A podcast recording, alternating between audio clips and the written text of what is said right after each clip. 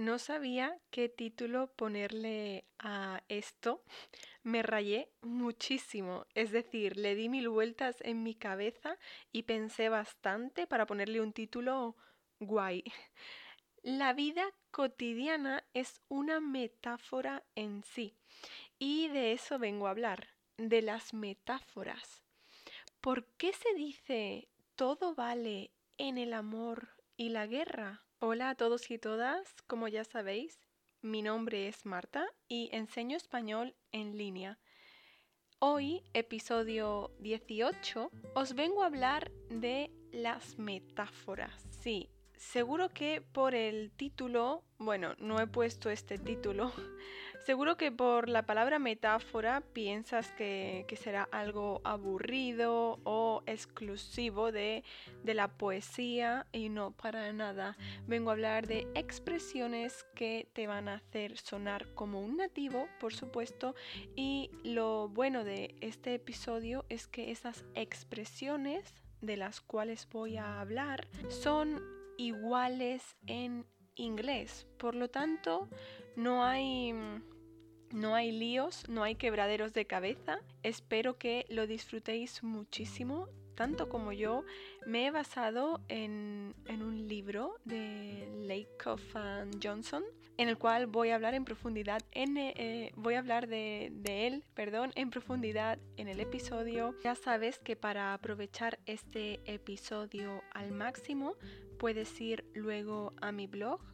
Tienes el enlace en la descripción de este episodio y podrás realizar los ejercicios de comprensión auditiva, así como ver las notas para aprender nuevo léxico y en este caso expresiones muy útiles para la vida cotidiana.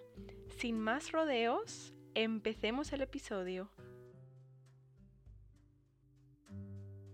A ver, ¿cómo empezar?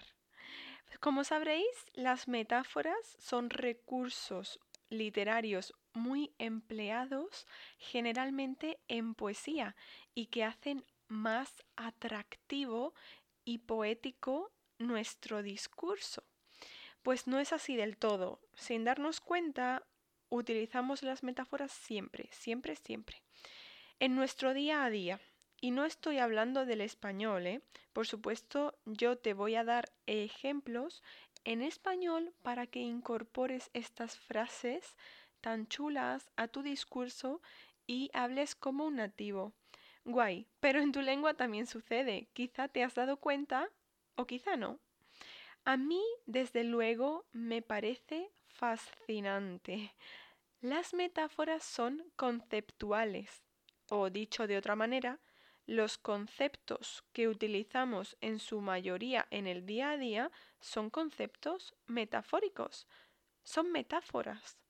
Se trata de algo cultural, de nuestra cultura occidental. Por ejemplo, ¿por qué si yo te muestro una foto de una mesa con un libro encima de ella, de esa mesa, se dice así, el libro está encima de la mesa. Y no decimos la mesa está debajo del libro, porque le damos más importancia a un objeto que a otro, está claro.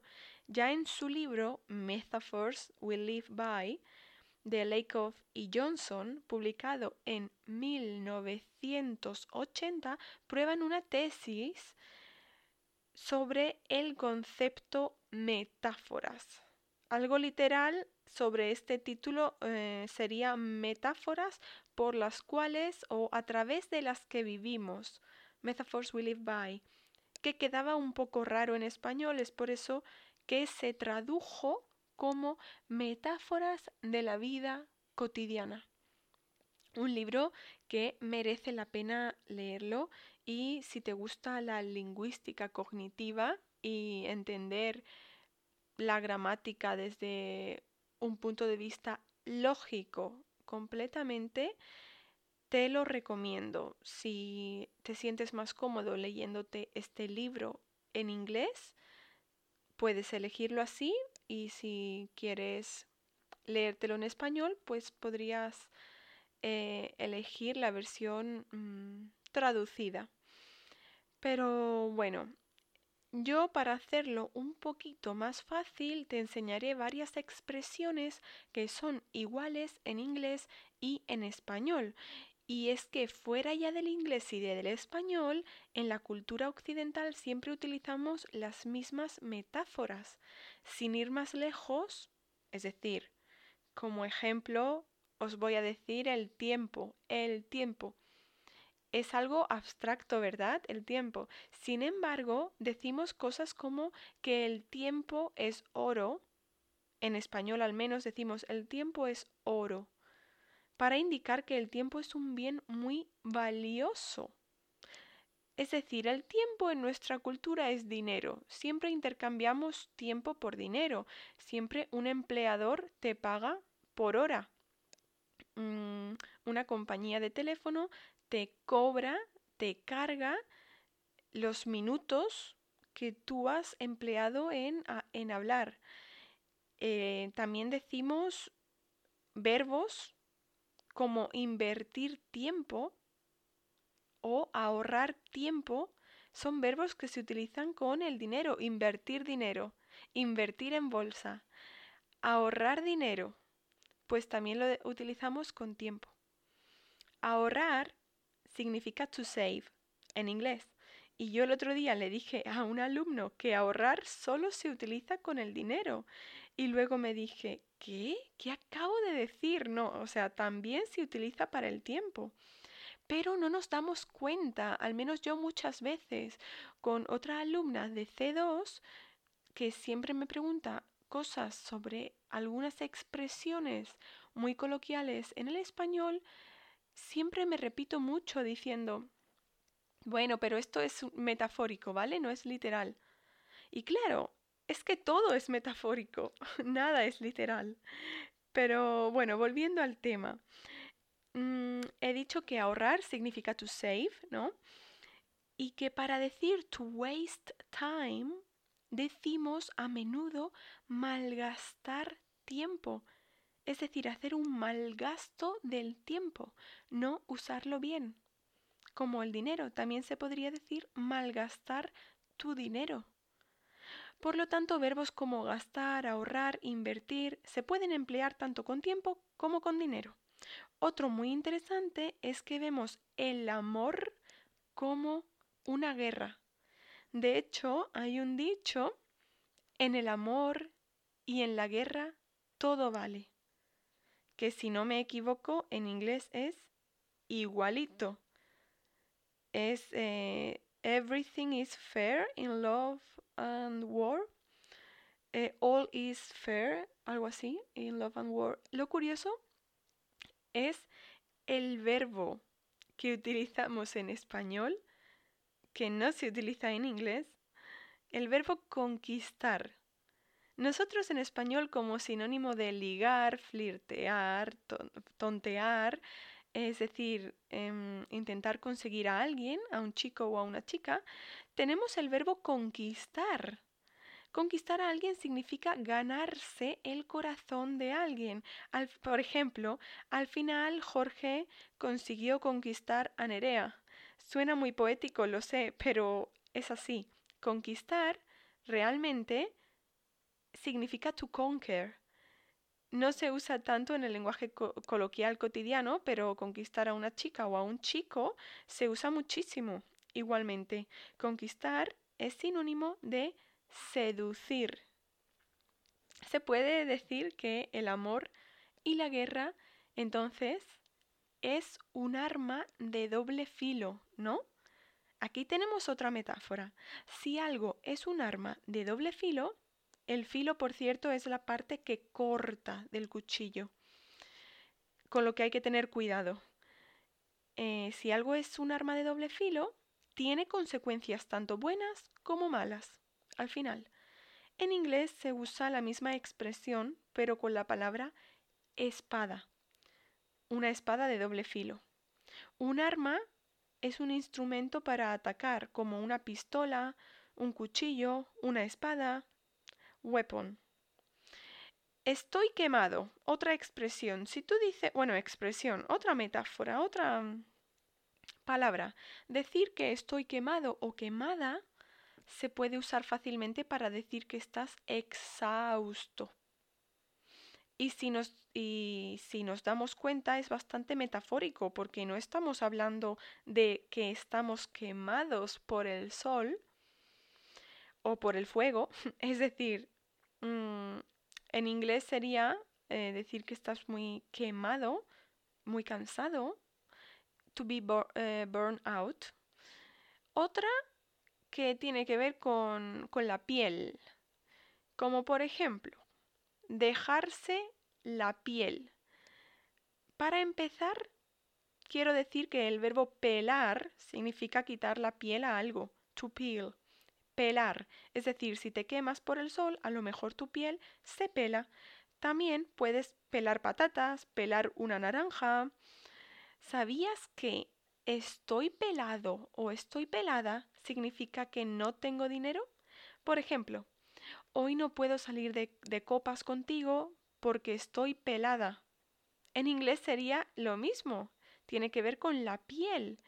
Sería eh, algo equivalente mm, to be skinned. Estoy pelado o pelada.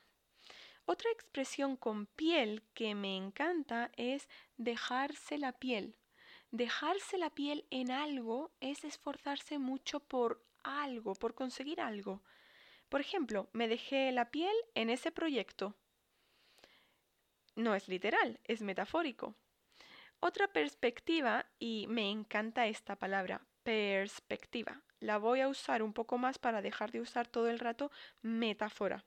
Se trata de em, otra perspectiva de que las discusiones, o sea, una discusión es una guerra. Una discusión es una guerra. Ganar o perder una discusión lo usamos cuando alguien se supone que tiene la razón y sus argumentos, es decir, sus palabras, son sus argumentos son más sólidos.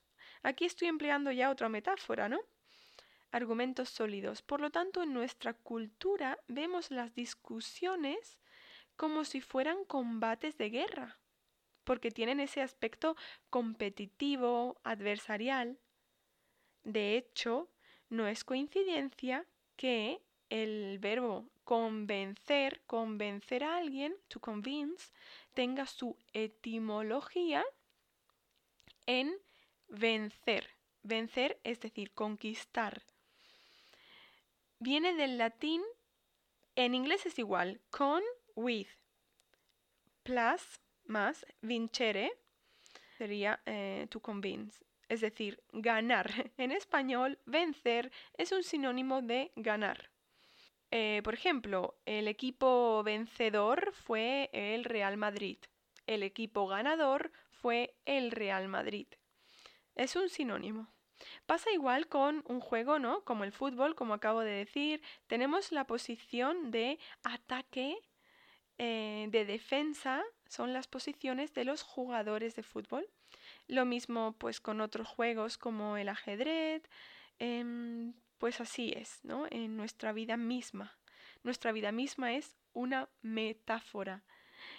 Y bien, estos autores dicen, imaginaos ahora una cultura donde una discusión no es una guerra, sino que es una danza, un baile. Veríamos e interpretaríamos interpretaríamos las cosas de otra manera. De hecho, no pensaríamos en nuestra cultura que dos personas están discutiendo o peleando si los vemos bailando. Si para ganar un debate tienen que hacer ciertos movimientos de baile, no sé, sería raro. Pero no es casualidad que en inglés se dice It takes two to tango. Se necesitan dos personas para bailar un tango. Esto tiene connotaciones negativas realmente. Generalmente se trata de discusiones o peleas, ¿no? Cuando alguien dice esa frase en inglés. Pues en español la equivalente es dos no pelean si uno no quiere. Algo así literal como two people. Two people don't fight if one of them doesn't want. Es eso. Dos no pelean si uno no quiere. A ver, Ahora quiero contaros que el tiempo es espacio. Aquí me voy un poco más en profundidad, pero tiene sentido. Mm, o sea, para los seres humanos el tiempo es espacio. Y bien, hacia adelante y hacia, y hacia detrás, eso es algo. El tiempo siempre avanza hacia adelante, ¿verdad? Y nosotros siempre caminamos hacia adelante, nunca caminamos hacia atrás. Tenemos un arriba y tenemos un abajo. Esta orientación física la utilizamos para pensar metafóricamente en otras cosas. Por ejemplo, el dedo pulgar hacia arriba es algo bueno y el dedo pulgar hacia abajo es algo malo. Ejemplos de metáforas de nuestra vida cotidiana. Estar con el ánimo por los suelos. Esta expresión eh, significa estar muy deprimido, estar con el ánimo por los suelos, es decir, hacia abajo. En inglés también se dicen cosas como to be down, estar deprimido, eh, estar con los ánimos subidos, por el contrario, estar con los ánimos subidos significa todo lo contrario, significa estar muy muy contento. Entonces, levantarle a alguien el ánimo sería animarlo. Levantar, to lift. Pero claro, levantarle a alguien el ánimo sería como darle ánimos, animarlo, darle buena energía. Otra metáfora. To cheer someone up. Levantar a alguien el ánimo o animarlo. Simplemente animar a alguien. To cheer someone up. Estos son metáforas muy sistemáticas. Por ejemplo, el cerebro también lo tratamos como una máquina, generalmente. Mi cerebro, por ejemplo, mi cerebro no puede procesar, procesar el subjuntivo. O me voy de vacaciones para desconectar de mi rutina. Desconectar. Como si fuera un ordenador. Por último, también decimos que la vida es una montaña rusa y esto me encanta. Una montaña rusa es em, una atracción a roller coaster y, y esto es porque está llena, ¿no? Nuestra vida de altibajos. Un altibajo viene de la palabra alto y bajo, altibajo, altibajo. Es decir, altibajos, ups and downs. La vida está llena de altibajos. La vida es una montaña rusa. Se dice muchísimo. Y, no sé, ¿estás de acuerdo? Cuéntamelo. Espero, aquí termino el episodio, espero que lo hayas disfrutado, que te haya gustado este concepto o esta nueva información, que hayas abierto un poco em, tus ojos y tu mente. Aquí estoy empleando otra metáfora. Ahora espero que al igual que yo no puedas de ver, eh, no puedas, perdón, parar de ver metáforas por todos lados. Esto es otra metáfora. Tú no ves las cosas, pero bueno, sino que las entiendes. Em, espero que pases un buen fin de y nos escuchamos en el próximo episodio. Adiós.